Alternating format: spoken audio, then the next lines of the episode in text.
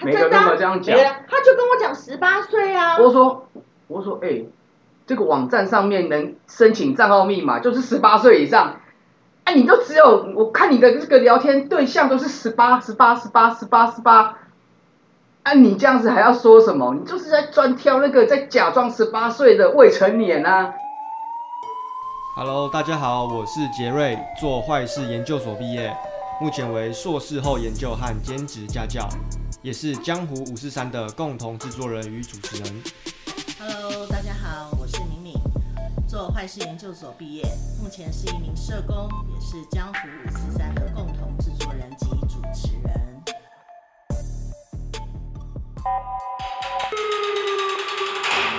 哎、我那时候刚毕业在万华的时候，我遇到社工，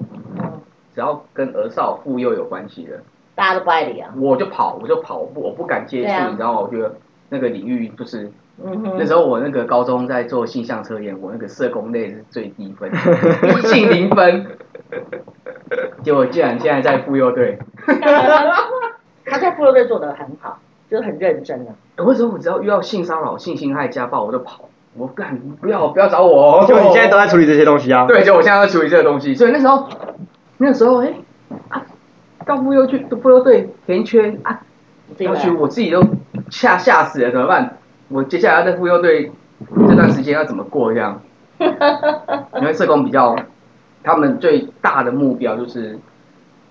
要 你们角度不同，因为你们是办案，但是社工的角度是我们针对个案的福祉为最大的，对，就是我们的工作就是要谋求社个案的最大福祉。那他们不是、啊，他们是只要能够破案，能够找到上面的人为主要的，那这个常常有时候就会冲突了。嗯，社工就是他好还要更好，对啊可，是警察是在有框架，他一定会有一个他有一个框架，业，他到达一个业绩目标就 OK 了。嗯，嗯，只要你 讲。简单来讲就是这样啊。法令给我们的本来就有一个限制，那在你不能做跟你应该要做的这个中间有很大的一个灰色地带，嗯就看你嗯你要做到哎、诶越贴近地表，还是说要越贴近天花板，是啊，都不一样。现在好讲，那一个法令跟你讲说你要通报，好，那我通报这就结束了。啊，但是通报完，其实针对儿保、儿儿少保护，它还有很多，它是不是程可以序要走的。它还有很多可以多做的一些事情。那这个法令没有说你要做，哦，也对，没有说你不能做，所以就很大的空就间，是你没有说你一定要做，或者因人是而对异，因人而异。然后就，但是他们这一组，他跟他们那个赵小队长就是还蛮，就是很认真啦。我觉得他们就很认真，就是会为了这些年轻女孩子在在着想吧。这实在话，嗯，而且我在想说，有做那一点点跟没做那一点，其实会差很多，对不对？其实对我，就我本身来讲，对小朋友来讲会差很多。对，是啊可，是对我们来讲，其实就是哦，你们已经有达成任务晚了，啊一个小时，晚两个小时回家，或者说，哎，多跟他沟通，然后或者是说让通过这样的场合，虽然说在警察局，可是他小朋友跟父母是可以重建关系的，是的呀、真的，嗯，真的有办法透过一个案件重建一个家庭的一个家关系庭。真然的后像送进来我们这边的孩子，就是重建开始，重建他们修复他们家庭关系的开始啊。因为这工作就在社工的身上了。嗯，这个工作就在社工，像我们现在这个场地就是他们平常在我们做性剥削个案会客的地方，就是爸爸妈妈可以带东嗯西吃的东西啊，然后来这边跟他们做会客。嗯，是那个距离才有美感。对啊对嗯他一每天都在家吼，每天大家就是吵架，哎、小朋友，你知道吗？足麻烦的呢，足古摸的呢。爸爸他们，我可不爱食咸的，甲便包便当顿来给我搞我用咸的辣椒安尼，他就这样不爽，就离家出走了。就有，但是我觉得那有时候就是一个借口啦，就是他想他本来就想往外跑，对然后就然后就是只是这个这个借口刚好借题发挥，然后就这样子跑出，用这样的理由哎、我我我离开家里我我面。都说那个是压力啊。是啊，就是也有我们犯罪学学那个啊压力理论，不舒服理论嘛，林老师最喜欢说的嗯不舒服理 论，对压力理论。就不舒服理论没错对啊，对啊，真的就是这样子啊。你看你同才比较的压力，然后你家庭你本来预期得到的，你期望是到二十，可是你实际上只能到十五、嗯那个五五那个股分的压力就差很多对了。啊，一直累积起来哦，那个就会找出它不同的宣泄管道。然后我嗯们对啊，对啊，三种不同的少年呢，偏差少年、正向的少年跟是啊蹩脚的少年对啊啊，他们也会有很多不同的方式，对啊，啊坏的可以很坏啊，就是会找他自己觉得可以得到慰藉的方式，就大家的得到手满段足不同，手段不同。对对啊，啊所以性剥削，就你刚刚讲的性交易，性交易其实都有一点建构在钱上面，可是是很多性剥削它不单单只是钱的动机，我觉得这个东西可以就现在考考 Jerry 啊，性剥削跟性交易这两个词，啊你听起来有什么？对你而言，性剥削跟性交易，你会有什么？你会有一样的感觉，还是不一样的感觉？我觉得对我来说最主要的差异是那个就是呃贩卖者他的他的意愿吧。交易的话，他可能是他自己同意要做这样的事，但是如果说是剥削，就是他其实很自己不想做，对，但是上面能逼他这样做，好像对一嗯是半， 吗？对一半， 对对对对一半，但是因为以我们实物的状况来讲的话，基本上只是呃，之前这个法叫性交易，对，而到性交易防治法，防治嗯法吧防治条例，然后后来在一百零六年修法，改成性剥削防防治条例，防治条例。然后那为什么就是要改这两个字呢？交易跟剥削，剥削的感觉的那个主体性是在哪里？小孩子是被被大人剥给削人，剥削的对象，嗯，但是交易就像你讲的，好像有一点出主于动、主动自自愿自愿的，嗯但是实际上我们呃涉世未深的未成年的少男少女，其实都是国家应该保护或者是就是保护的对象，他们可能在他们那个年纪还没有办法去分辨对跟错嘛。哦哦，或者是与非，可能就是被引诱了，可能哎、诶我这样子做这件事情，我可能就可以拿到一个 LV 包包，哇，这个对十三十四岁的少女们、少男们，这这是一个多么大的一个诱惑，对，然后他就会就像你讲的，有点自愿的感对觉，对对但是事实上资他讯是资他讯是不对被等，剥削，权力不对等。嗯，对，啊在一个权力不对等的一个一个状态之下，其实他是被他算是一个受害者。是，所以我们以前都会讲查获，像警对方啊。查案子的，我现在不们能都讲讲查获哦，被讲不能讲查查获获，讲查获被那个会被民姐会对被社工纠正哦，对啊哎不对哦，是救援哦，是救援，所以我们说，哎，像我们平常我们都会讲警察去抓小偷嘛，对不对？警察去嗯抓办案，然后抓什么人抓什么人，我们不可以这样讲哦。他们我们只要对性剥削的案主是不可以这样说，嗯我们现在要去救援，对，我会这个我我的个啊案司法文书，我我拿给我老婆看，然后哎、我老婆的律师说，哎呀，你这个写得怎么有点怪怪的？哎、本队专案小组救援被害少年免于性剥削之危害之中。我说啊，你这下起来跟他跟他小说，我说我们不要质疑这个，这个就是我们最大的宗旨，就是就是救援是被害救援儿少对免于遭受各类的性剥削。所以真的我们现在警察是就是。就是妇幼队的警察们，很辛苦的警察们，他们做的不只是抓犯人的工作哦，他们做的是一个更神圣、更伟大的救工作，援真是的救援，救援的工作。是不是很不一样？而且其实在我这样听起来，救援跟查获其实它有一个很大的差异是在于，查获感觉就是犯罪嘛，你才要查获，茶气嘛，嗯对对吧？啊。嗯但是如果是救援，它应该不是一个犯罪，你才要救援它。对，甚至在犯罪之前你反就可正以他救对援，对，他是被害的，他正在处于一个被伤害的一个一个危险一个状情境哎对危险情境。然后警察适时就是在那个最关键的时间去把他救从那个呃危险情境救出来。对所以你不一定要是犯罪真的已经发生了，对，甚至说你可能知道它要发生，可是还没有发生之前，或者说他可能常在做这样子，准备要去做第二次之前，你就去就要把把它脱离了这脱个离情这境。个脱离这个危险情境。是所有的现在目前的性交易或性剥削的案子都要这样子处理，还是只有儿少的才需要？而上，只有儿少儿少的，只有这个这个法是专门对未成年的儿少来专门做设立的，是一个保护的啦。因为我跟坤宪算是有合作的一个一个那我我个，我我们是上游啊，然后上游结束之后就会承到包商，承包然后商对，下然后再发包给我们。然后呢，基本上我只要接到他的电话，我都会先又怎么了？又怎么了？ 很赶吗？ 几位？好事坏 事，好事坏事，好消息坏消息对。，以前会这样子问，现在我会直接跟明姐报告说，哎，这个几公分要可能衣服要穿 L 哦，对，的。啊然后我就知道说，哎晚餐晚餐有给他吃了，然然后后不用状况状况怎样，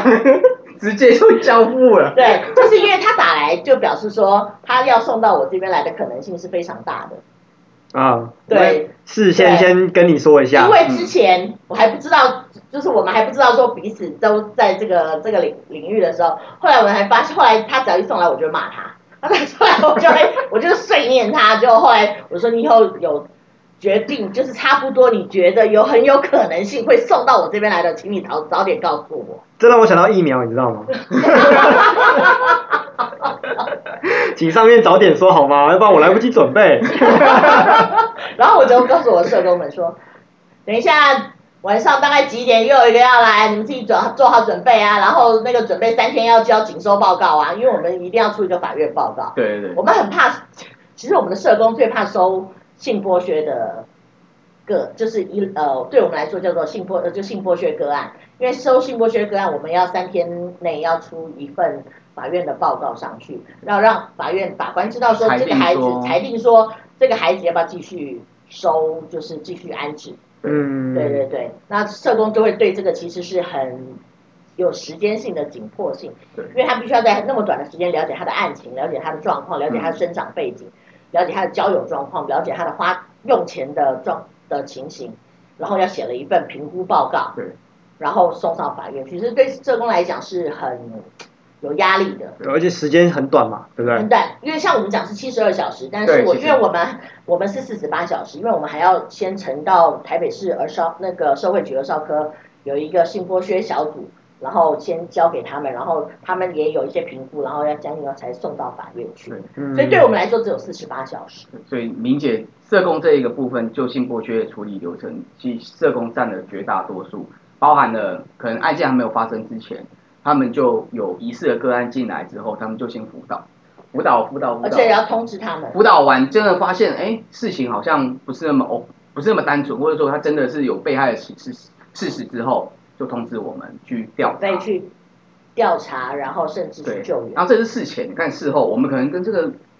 被害儿少接触的时间顶多哦六个八六个小时、八个小时吧。嗯，对，那可是之后后追的社工，包含了他有安置，那安置的社工，像我哦还有们这一端叫做中间端安置安置期间的社工就是安置社工，然后他其实还有一个所谓的个管嗯，个管师，那个管师就是呃社会局的少科里面有一个性剥削小组，然后就是会跟他们合作的，然后他们也是属于后追的，然后也是在这一段时间要做家庭工作的人，对所以社工就是有分前面的嘛，然后跟到警察那边的嘛，中间然后再到还有中间再到后面的安置的嗯部分。到警察局陪同做笔录的又是另外一个委委委外又的嗯一个另外一个委外的一个一个单位，就是又是一个另外叫做哎那个叫做嗯培真社哎工，培真社工，培真社工等于培真社工会先接触到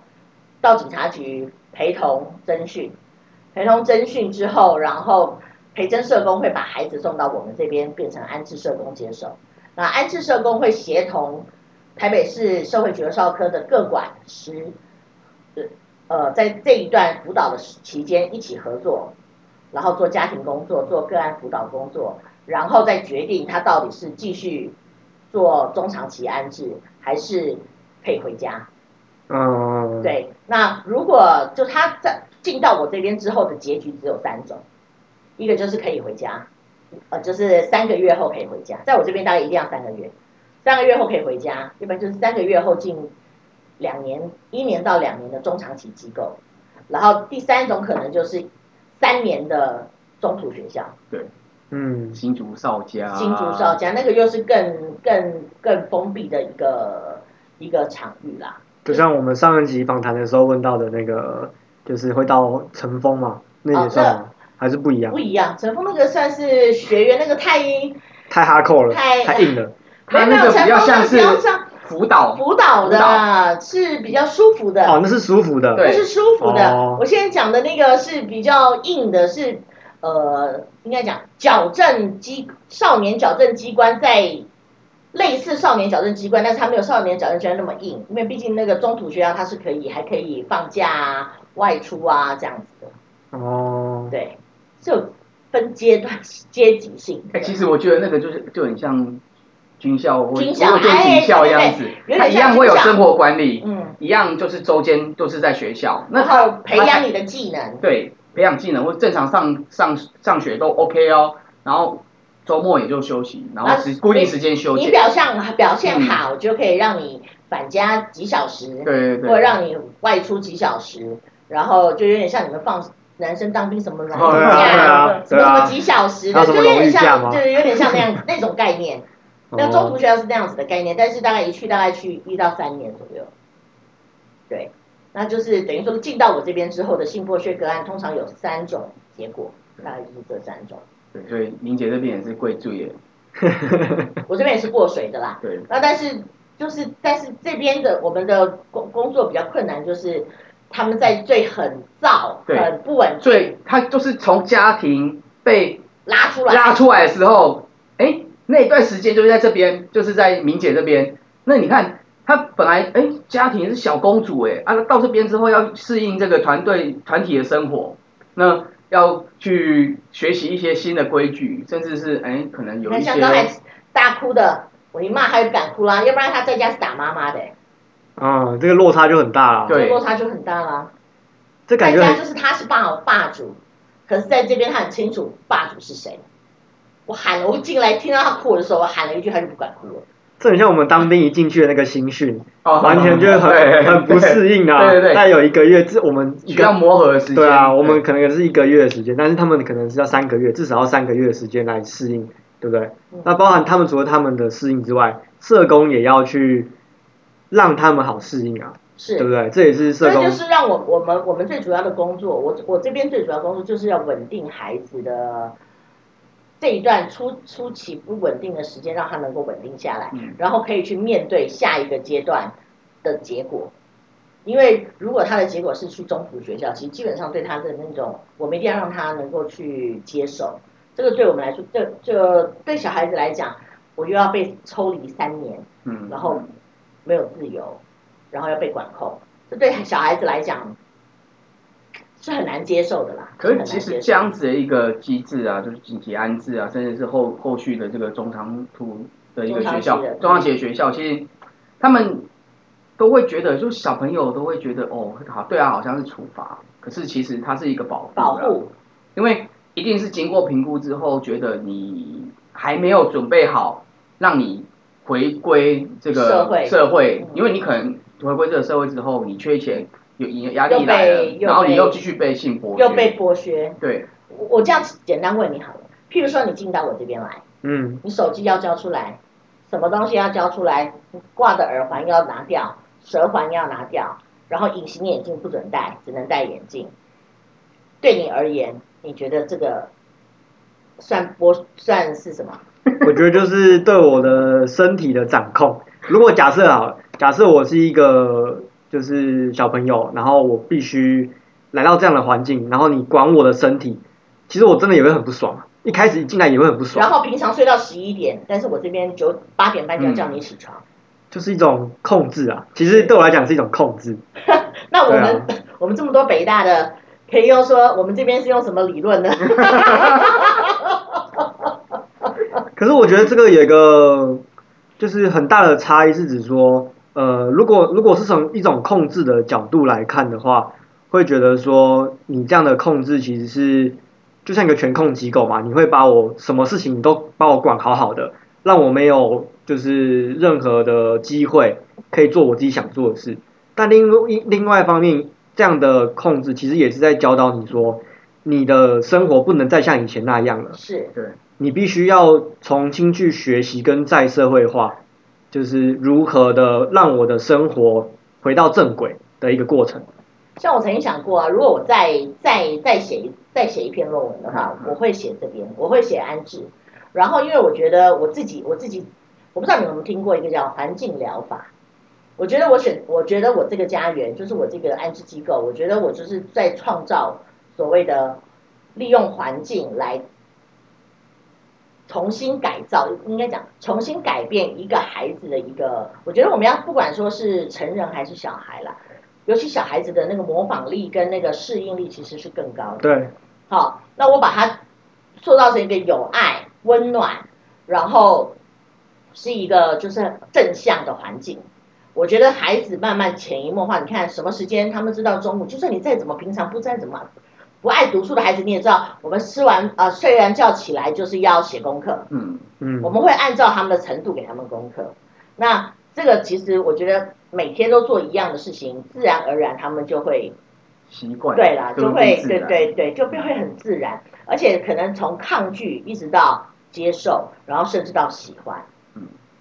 好、那这就是我我我我在做安置的一个理念，就是我希望创造一个，就是我讲的有爱啦，然后然后温暖啦，然后不管他们在我这边待多久，最起码我要让他们惊艳到什么叫做爱。不管在我这边待，就算待三天、待两天都好，起码会让你感受到，哎，这边是我有温暖的，而不像在外面可能交了一个男朋友，然后真的然后真的跟你挨一个说他哪里痛，不能做事，不能怎么样，然后现在要缴房租，然后你大概知道我想谁吧？ 我知道然后然后那个女孩子也才十四岁，然后哎十四岁十吧，四岁，十四岁，然后就那个男朋友二十几岁，然后就为了她男朋友，叫她男朋友乖乖在家养病就好对，她出去赚钱，对，钱赚回来全部交给那个男人。这一个这个案例很非常很多对不对的经典，没有，它的过程不是最那个，不是最离奇的，它最离奇的是那时候身体检查的时候发现，哇，艾滋初初对筛，是出筛是一阳性，然后他也有很多性病，他那时候陆陆续续大概两三个月，这样很密集的在从事这种性交易，，所以我当下因为他外表看不出十四岁，对他外表，你说十七岁、十八岁，讲甚他至成20年我岁都相信了，就已经发育的很完整了。这等一下我会跟你讲为什么会有这但样是我的们不差可以距讲。那么 detail。对对对，那那时候我们明姐跟我讲这件事情，说哇，糟糕啊，这样子跟他有发生过性交易的男生都很糟糕。你嗯知道我们一个一个找、欸，比任何的案件都还要急，因为我怕说你会去性交易，你不会只找一个女生，嗯，他可能又找了第二个女生，然后就一直那就个是传染链，那个传染链很那个链会很广，越越嗯来越广，所对，以马上都快一点，一个一个通知也没有办法再等了，你知道吗？快快一个一个通知那个嫖客啦，我们比较难听讲说嫖客，那个嫖客听到的时候一直否认，没有没有没有，可是他已经一直都已经 流都已经冒汗了哦，没有我没有跟他性交易，没有。我说先生你不要紧张，我不是我只是要通知你，我只是要通知你，你快去做 筛检。哦，那有没有我们后面再处理？你先去做筛检。那最近你的这个可能要停止一些性性行为这样子。 哦，嘴巴说没有，那脚已经都快软掉了，你知 道吗？我说真的，十三、十四岁，我觉得我们最近的性剥削的的个案年龄都偏低了，之前都还可能十六、十七岁，现在都到十四、十五岁，然后甚至还有十三岁的，我觉得都年龄下降。然后第一个，我觉得因为从外表也真的很多都看看不不出来出来是他们真的年纪就只有这么小，然后然后第二个，他们也真的讲真的啦，十三、十四岁懂什么？嗯，哦，也不懂，根本不懂得保护自己，只只可能了不起知道说啊，我不能怀孕，嗯，好、就是只可能就只知道说我不能怀孕，然后他们又很自认为说有很多种方式是可以不用戴保险套，避孕但是又可以避掉不会怀孕的方式，对，这根本不太可能吧？好，但是他哎，他们认为，但是就他们的年年龄层层次，他们头脑，他们认为是这样的。好，譬对如说他们觉得呃，譬如说，哎，这样子我们会不会变成十八禁的节目？不会啊，不我会不会，因为本来我们的儿少性剥削议题就是十八十譬八如以说，我下们，是不是啊？譬如说，他觉得他是抽出外射，然后他就觉得他不会怀孕，但是他们少忽略掉，他只在乎怀不怀孕，但是他忽略掉无套这样这件事情，基本上就是会有性性病。所以进来我们性剥削的个案，我们通常一周内就会带去体检。嗯，那我们的体检很重要的项目，很多就是在做性病的筛检，因为性病有很多种。嗯哦，性病有很多种，然后包括我也是进入到这个领域，我才知道说哦，原来性病有种性病叫 PEG，应该你们也没听过。那个我也对洗澡，你同样一个浴室，对哎，那个，然后那个那个，基本上我是进到这个领域才知道哦，原来性病还有一个叫 PE 菌的，基本上我们都不是那么清楚。它的传染力就会除了性行为，其实它是很容易会被传染的。呃，一种也是对。然后，所以你，所以我们这边的孩子的内裤啊，什么什么都是一定要自己手洗嘛，嗯一定要是自己手洗。然后像像刚才我们讲到上，刚才讲的那个个案，那时候就是第一次筛的时候是阳性的时候，我们真的很想说怎么办，就后来还好啦，最后的结果是伪阳性是伪阳性，伪阳性， 他自己都吓死了，因为他是接连好几个性病接连发现，对，然后都正在治疗中，然后最后还冒出一个伪阳性的孩子，所以那那一段时间其实他自己过得也很煎熬。煎熬，那时候他又我很们害怕，不知道怎么跟他的爸爸对说。然后，但是我们觉得还是要让，不管结果是怎么样，我们都要让爸爸知道嘛，因为我们是希望他跟爸爸是能够，他爸爸其实就是爸爸，其实家庭功能还算 OK 的啦，对，但是就是他自己对于男性的，他希望另一半的对于另一半的幻想是超级高的，对对啊，可是什么意思啊？也超没级有高是啊什么意，思？他的对象没有超级高啊，对，我听说长得很，他他有他自己有说，可他是的对象是长得非常丑，对，很丑，可是他们觉得很可爱，因为他把它当狗养，对，嘿，因为他觉得，因为他要在家，他都会把他服侍的很好，嗯然后甚至就是就是他就是在家怎么打扫什么都不用他做，就只要我们的个案回去，他就是把他捧得像公主一样，嗯，然后哦但是就是哦我。我我生病，我不能动，我不能外出面工作，然后房租要缴，饭要吃，什么东西要买，然后就是女孩子，没关系，对，你不用，你在家，你只要在家乖乖不要乱跑就好了。我出去赚钱，天哪、感觉是那事后调查是被利用了吗？还是不是他，就现在就，我们现在就用这个例子来当做性剥削跟性交易，就非常好。嗯对他来讲，对他认知来讲，他知道去做性性性交易这个部分是不 OK 的。可是他目前可以做的工作就只有性交易这个管道但，是因为他又未成年，还有未成年，他也没办法打工，也没办法干嘛，十四岁就童工人家，就算真的请也是去 part 便利 time，商店也不可能啦。就 part time 也是没有办法满足说哦，你还要缴房租，然后可能还要东西还吃高好档的哦，可能还要吃好料的，用好的东西这样子，所以他嗯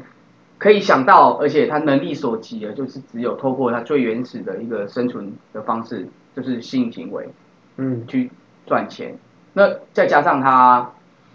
其实我觉得他观念是没有偏差啊，可是就是为了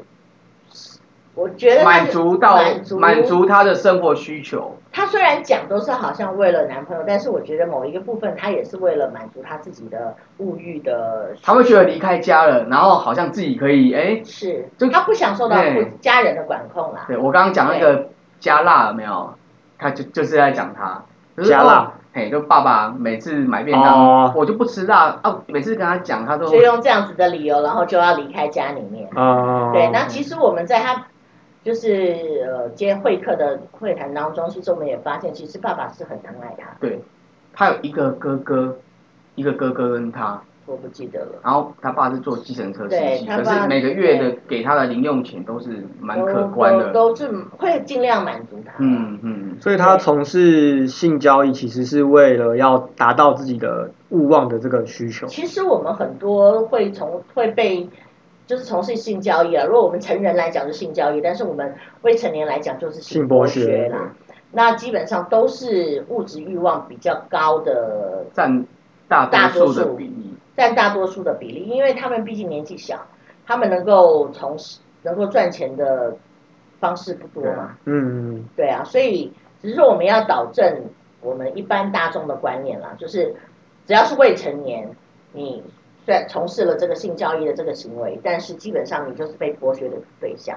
是受害者，所以未成年都会说他是性剥削，对不对？对，对因为他们是被剥削，被成人世界权力不对等的成人来剥削，用金钱啊，或者是用权力啊，然后来剥夺了他们的他们的嗯不能讲自由，就是剥夺了他们的，就是损伤他们的的权益啦。我们来讲对啊一段话就好了，我们来讲一一一个一个情节，大家都知道，可能对性博学会比较有概念。哦，我现在在包养网站，然后找要性交易的对象，那看到一个自称十八岁的，我心里想说啊，自称十八岁哪有那么多十八岁的？你虽然满了，一定是未成年装的，先看一下是不是。就聊天过程中，哎、好像真的是未成年呢、啊，他都说自己十八岁了，啊那我就顺这个事啊。然后第一层剥削，好，那对于他本来可以拒绝他，让他不要被这个剥削的，那你就反正他自己就说他自己满了嘛，那我就、我也没有做坏事啊，那我也没有干嘛，我也有付钱啊，好，那约出来的过程中，哎，那个小姐，不然我们不要带套好不好啊？加一些奇怪的姿势，我多钱再多给你一点，那你再你就说，哎，他妹妹可能也觉得啊，多赚一点钱，有什么不好牺牲一点对不对啊，反正我都做了哎，都做了，应该也没有查到什么那个，还可以多赚一点。对，然后在过程这就中是可能这就第二层对剥第削二第二场场了。我觉我觉得得，然后过程中可能说，哎啊，我觉得我们这样子，你，我觉得你你现在这个是我约过的女生里面非常特别一个女生，不然可不可以跟你留，就是留一个纪念？我不会外，我影片不会外传，就我自己看而已，我想要留一个纪念，因为下一次拍个照也没有办拍法个看影，也没有办法遇到你，我不知道，但是就是留一个纪念这样子，然后我再多片钱对，就给是你，再多一点钱，再多一点钱给你，然后你看各种的剥削方式，你说它是一个性交易吗？但是它的性交易是建构在金金钱，它可能的诱惑，或者是说这个女生一开始她假装自己是十八岁岁，的那种资讯的不对等，对，你明明就知道她未成年，而且她都已经猜也猜得到。他都跟你讲说，哎、不好意思哦，我那个今天晚上要补习，我明我后年要考学测，你北七哦，后年要考学测，你搞到工成年，对吧？啊但是但是就是他可以压着，就是说，哎，谁叫你？哎，你你自己说你对啊，你自己说你自己18说你十八岁了，所以对啊对啊但你是知道他的年纪，他没有办法让他对这样的事情是来自己来做负责啊。是对因为毕竟他们未成年的，其实比如我们就像我们呃未成年的孩子，本来就是很多事情是没有办法分辨的。那我们本来不管是国家还是我们大人，本来就有责任要保护他们。是，对啊，反正所以我们才会讲说剥削这两个字，其实真的就是就是我们通常就是应用在未成年的这个部分啦。是对对对，我们嗯其实我我一们直对于为什么不会讲性，我们尽对量不会讲性交易了，因为对性交易会给人家说，哎，你就自愿对吧？一个愿一个愿买，一个愿就是愿卖嘛，那那对不对？买卖两方同意，所以看刚刚那对个啊故事，哎、看起来有付钱，也没有强迫，都是他同意的，嗯而且感觉就是跟一般性交易的那种好感觉像没什么是一样不一样。但是差就差别差，你知道他未成年，你怎么可以去做出这样子的事情？对嗯，而且是利用他可能对于金钱、金对钱的金钱的一个呃需需要他也不知道怎么拒绝，甚至是他可能也觉得这样怪怪的，可是又不知道要怎么说 no 嗯因。为因为、嗯呃，为什么就是小孩子跟大人，大人我们譬如说要 say no 都可能不是那么容易了，嗯更何况是小孩子都已经箭在弦上了，都已经在那个情境当中，然后有一个比他高大的男男性的一个角色，就就跟你要求一些什么时候，嗯其实很自然而然，就算你心里不想，可是你都还是会，哦，就是哦，就答应下去这了。本质上它就有一个地位的不平等，因为年龄是所建构的这个对地位的不平等。对，没错。哦，所以才会讲说，其实儿少真的是我们必须要很注注意的，就是很很需要我们大家一起来努力保护的啦。像像坤宪讲的那个那个那个例子，嗯林良心讲，我讲真的，像你如果真的被查查获了哈、哦，然后你就想，他就跟我讲十八岁啊，嗯， 真的啊，他每个真的、都啊有这样，每讲个。人他就跟我讲十八岁啊，我说，我说，哎、这个网站上面能申请账号密码就是十八岁以上。啊，你都只有我看你的这个聊天对象都是十八、十八、十八、十八、十八。啊，你这样子还要说什么？你就是在专挑那个在假装十八岁的未成年啊！啊，你为什么不挑二十三岁？绝对不会是十未满十八岁的，嗯呃二十三岁跟十八岁差在哪里？没什么差啊，嗯，对啊，那就差那五岁就有有差吗？专挑十八岁，对啊，你就是一直在挑十八岁，就看有没有假装是未成年的虽。然虽然说他们是，就是我们的儿少，他的确是自己自主去做了这件事情，但是我们成年人应该有，就是要建立一个保护的观义务念，啊保护嗯的义务就是你知道啊，这个我们不要碰，你再怎么想要做这样子的事情，你就找可以做的人嘛，对不对，对？所以我觉得要建立这样子，给大家建立这样子的一个概其实也是观一个念啊迷啦。，就是有一点刻板印象。我们所说的刻板印象，就是大家会觉得哦，未成年哎，干嘛爆赶快？嗯，啊，你前一天十十七岁的最后一天跟隔天十八岁差在哪里？对啊，没什么差、你身体做了什么哪些改 变吗？没有。可是你听到哇塞未成年呢、好兴奋哦！对啊，啊，就是在建社会建构出来的那个那个对于未成年的那种幻想对啊，就很奇怪。其实啊，男性到底怎么了？其实男生哦，我也不知那道我说，其实女生哦， 大概十三十四岁发育拢差拢差不多啊现啦。在啊现在拢都差不多啊啦，爱有的拢有啊啦，啊看袂出来有啥无共这有点像啊那那种什么类似这种处女情节一样，就是你一定要有一个好像是一个标志、一个标签，才认定说这个是好像达到人生的。的里程碑一样。对对对对 对，对，真的，所以像我们有时候在讲恋童癖啊，恋童癖，他对象不会是十八岁以下，恋童癖他的对12象岁，其实很难用身体，很难用那个年龄去区分。恋童癖其实喜欢的是女童那种还没有发育的嗯，嗯，还没有发育的那一种身体，不是那个十三、十四岁已经开始发育，甚至是已经发育的很完整的那种身体没。有恋童癖，大概他们的喜欢的对象大概是八岁、七岁，对，就是嗯十二都还没有发育完，都还没有开始发育的那种身体，才是真的是对恋童癖。恋童癖虽然说你可能十三岁，你会觉得哦我好像也是已经很发育了啦很年轻了，可是嗯其但是实已经在发育嘿了。那个跟十八、十九、二十、二一、二二都抹上就那种青青春期以前的状态嘛，嗯可以这么讲吗。对。好，那我们好今天今天我们就谢谢坤坤谢姐谢谢谢谢谢拜拜，拜拜拜拜。感谢声音剪辑郝建廷，美术设计杨秀仪。